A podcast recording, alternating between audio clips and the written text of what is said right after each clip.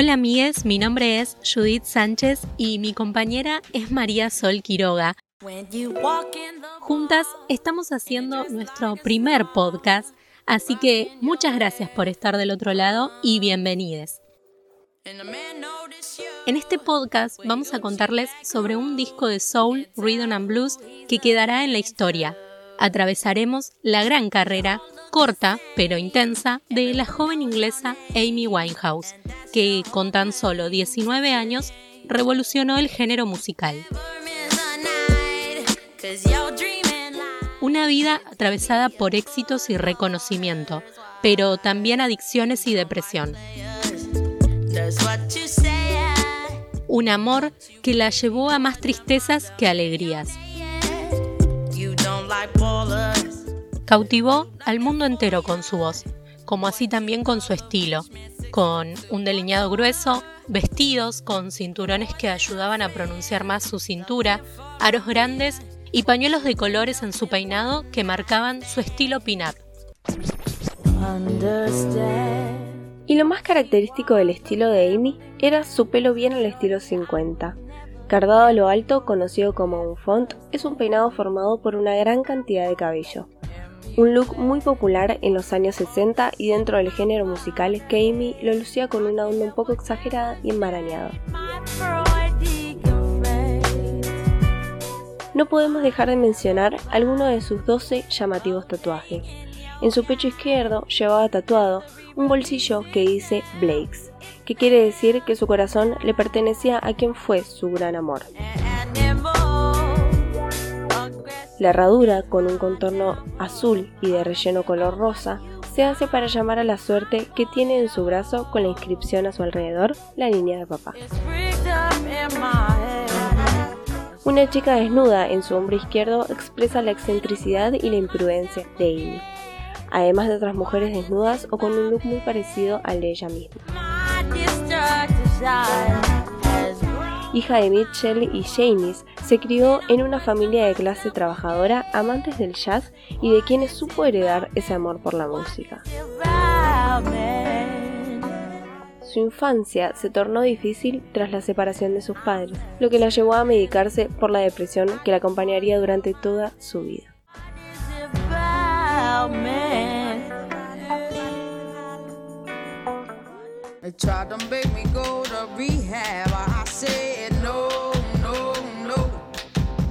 Vamos a hablar de Back to Black, que fue su segundo disco y con el que ganó el Braid Award en la categoría de Mejor Artista Británica y consiguió el disco de platino en Estados Unidos.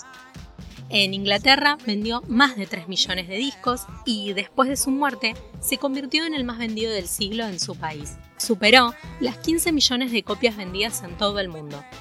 En el año 2008 consiguió la mayor nominación de los premios Grammy para una artista británica, lo cual al año siguiente la hizo entrar a los récords Guinness.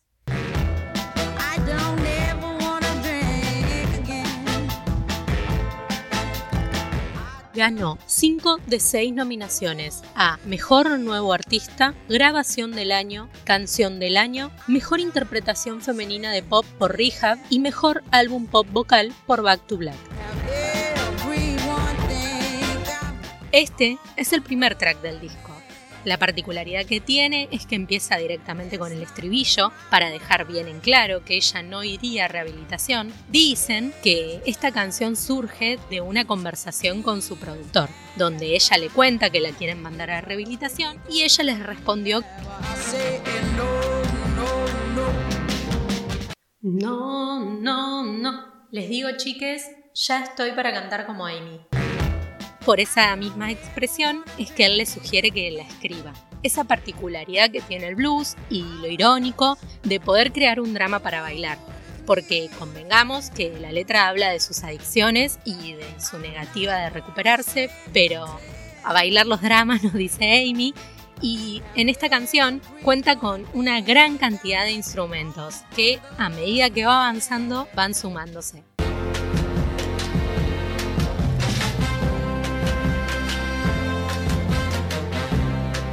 Suenan palmas, el coro. En la segunda estrofa algo innovador se suma y son los violines.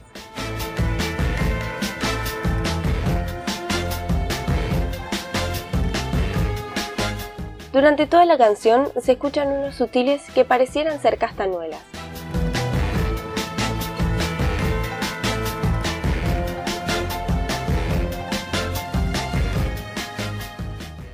Fue una gran admiradora de Aretha Franklin.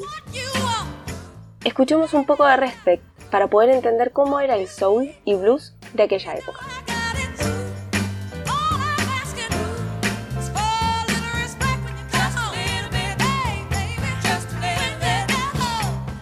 Y ahora un poco más de Rehab.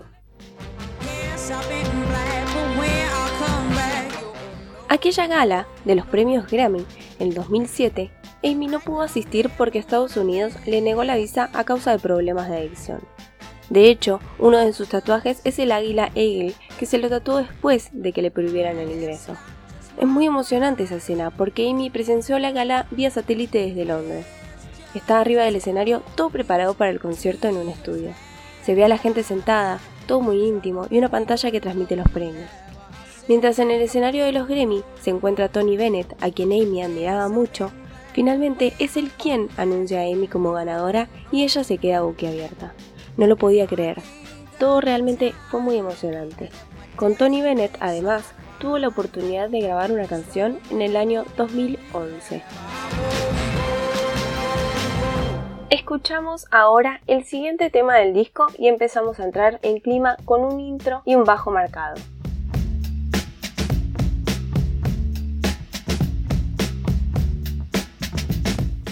Estamos escuchando You Know I'm No Good, que continúa con el género de soul y rhythm and blues. Todas las letras de este disco fueron escritas tras la separación con Blake Civil, a quien conoció entre los años 2004 y 2005 Comenzaron a verse mientras estaban en otras relaciones y salieron un tiempo, pero Blake eligió quedarse con su novia.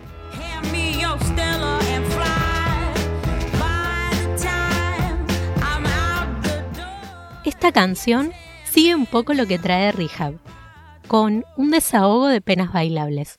Escuchen la coda con un fantástico riff de vientos.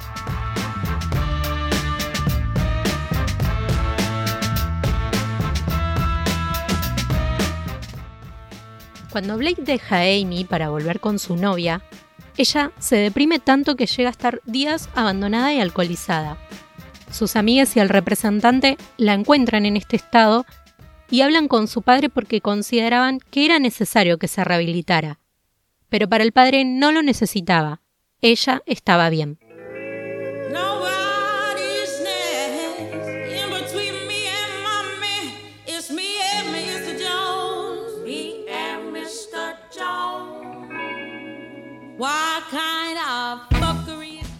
Comienza Me and Mr. Jones con unas notas de guitarra, coros y rápidamente escuchamos la voz de Amy.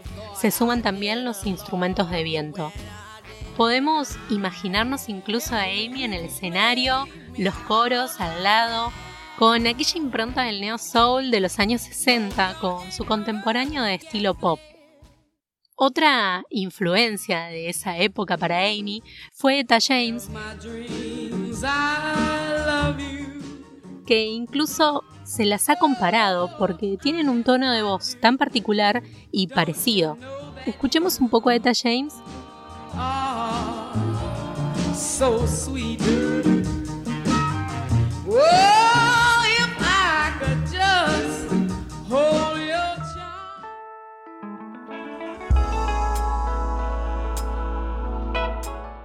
Y seguimos con el siguiente tema que es Just Friend, otra letra dedicada a Blake, donde nuevamente refuerza que él la dejó para ser solo amigos. Fue una pareja bastante violenta y tóxica en cuanto al bienestar mental y de salud, ya que Blake era un adicto a las drogas y fue quien sumergió a Amy en la heroína y el crack.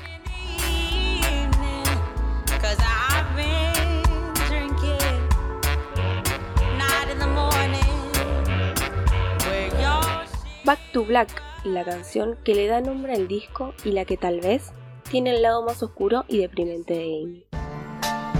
Tiene una introducción que marca hasta el final con piano y pandereta.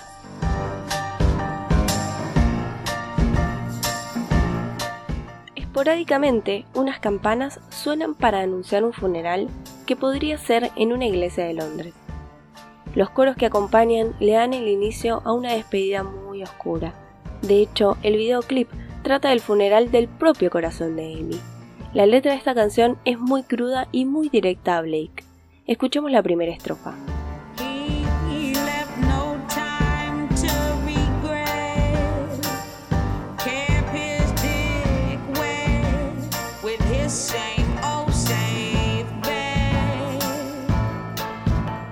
Y se traduce como no dejó tiempo para arrepentirse, mantuvo su polla húmeda. Sin nada de rollo, Amy deja bien claro que él volvió con su novia, donde estaba acostumbrado. En la segunda parte de la canción, luego de repetir dos veces el estribillo, donde se sumaron ya violines para darle un clima más lúgubre, con un interludio y un giro novedoso, Amy repetirá hasta el cansancio que vuelve al negro.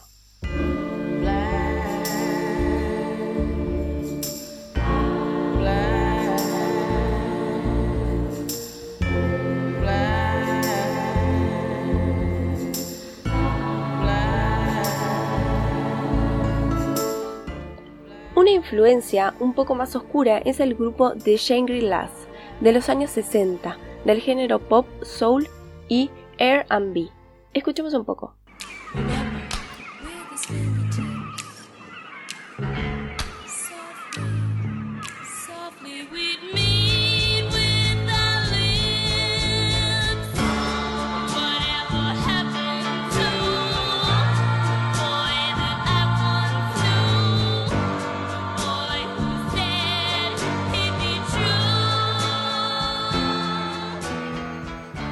Amy tiene muchas influencias de músicas del gospel, soul, jazz y blues de los años 40, 50 y 60.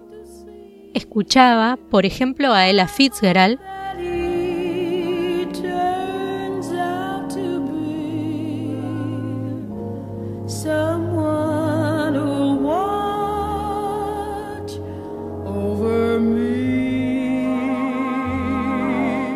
Otras influencias y sus grandes ídolos también fueron Nina Simon,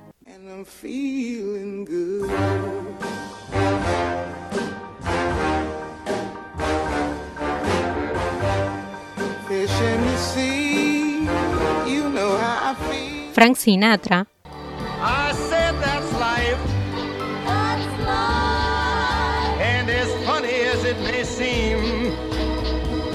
Some people get their kicks Tony Bennett. I will feel a glow just thinking of you. And the way you look tonight. También las bandas de mujeres que hacían música pop por aquella época, como The Shirelles, quienes reversionaron la canción Will You Still Love Me Tomorrow. Escuchemos la versión del grupo y la versión de Amy.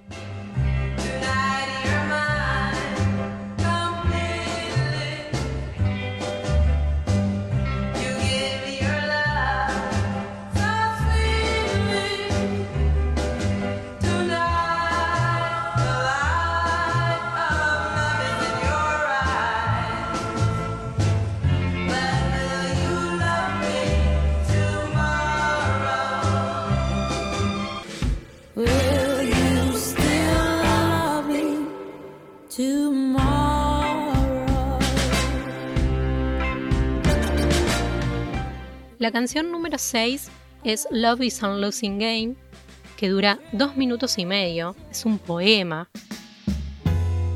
que sigue el drama amoroso y continúa en la oscuridad.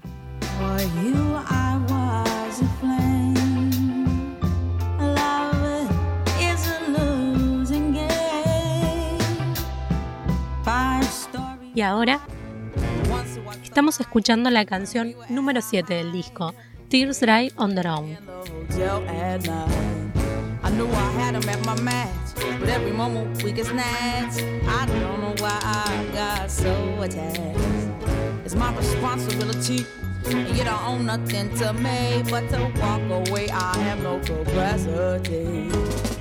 En esta canción, el estribillo se repite seis veces y nos invita a bailar con un soul y pop. Pero la historia que cuenta Amy sigue la línea de que su chico se fue con otra tras un beso de despedida. Si bien las letras fueron escritas durante la distancia de la pareja, en 2007 vuelven a estar juntos, digamos que durante el periodo de éxito de este disco, y ese mismo año se casan en Estados Unidos. Luego de ese viaje, Amy comienza a consumir cocaína y heroína.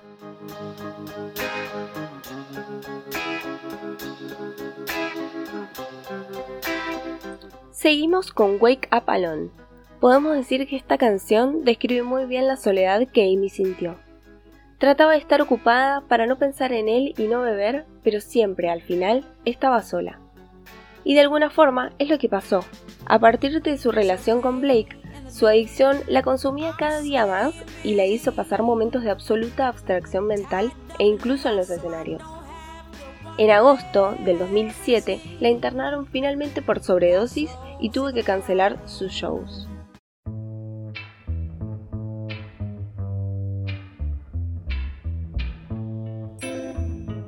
Para seguir con el ambiente, el track 9 de este disco arranca con una intro de bajo y Amy cambia un poco el dolor de la ruptura para decir que ella elegiría estar con él en cualquier contexto.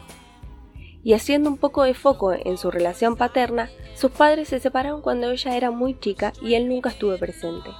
Y ya en su momento de éxito, tampoco se preocupaba demasiado por la salud mental y física de su hija. Incluso mientras Amy se encontraba en rehabilitación en una isla, él llegó con un equipo de filmación para hacer un documental, y ella llegó a reclamarle por un momento de paz que estaba necesitando.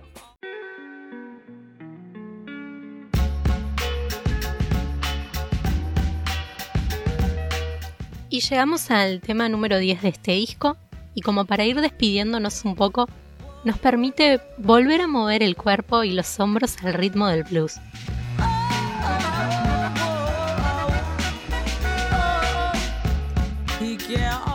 En 2011, los médicos advirtieron que tenía problemas cardíacos producto de su alcoholismo y bulimia. Para junio de ese año ya no quería hacer giras, pero igual la subieron al avión directo a Serbia, donde dio el peor concierto de su vida. Se emborrachó y así subió al escenario. Fue abuchada y destruida por la prensa.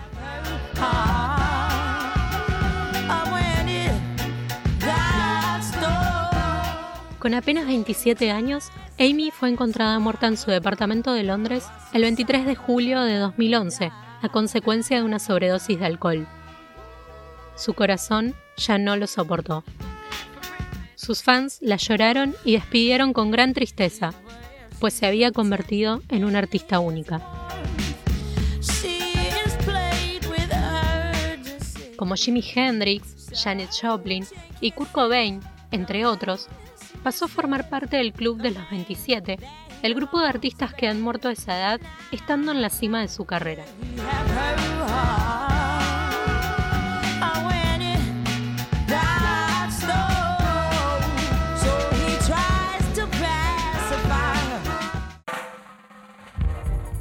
Y así llegamos al último tema de este disco, que se despide dándonos otra razón para bailar, con un intro de panderetas piano y batería, marcando un estilo contemporáneo de rhythm and blues y pop.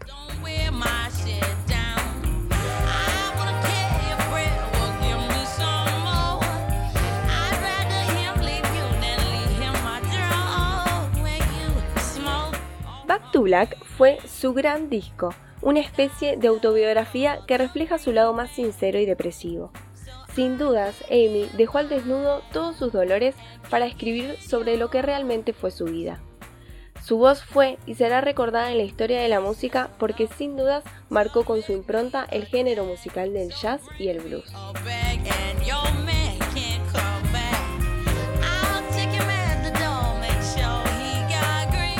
Bueno amigues, esto fue todo por hoy. Muchas gracias por acompañarnos. Nosotras somos María Solquidoa y Judith Sánchez. Espero que nos encontremos próximamente en un nuevo podcast. Cuídense, cuidémonos entre todos y usemos barbijo. Adiós.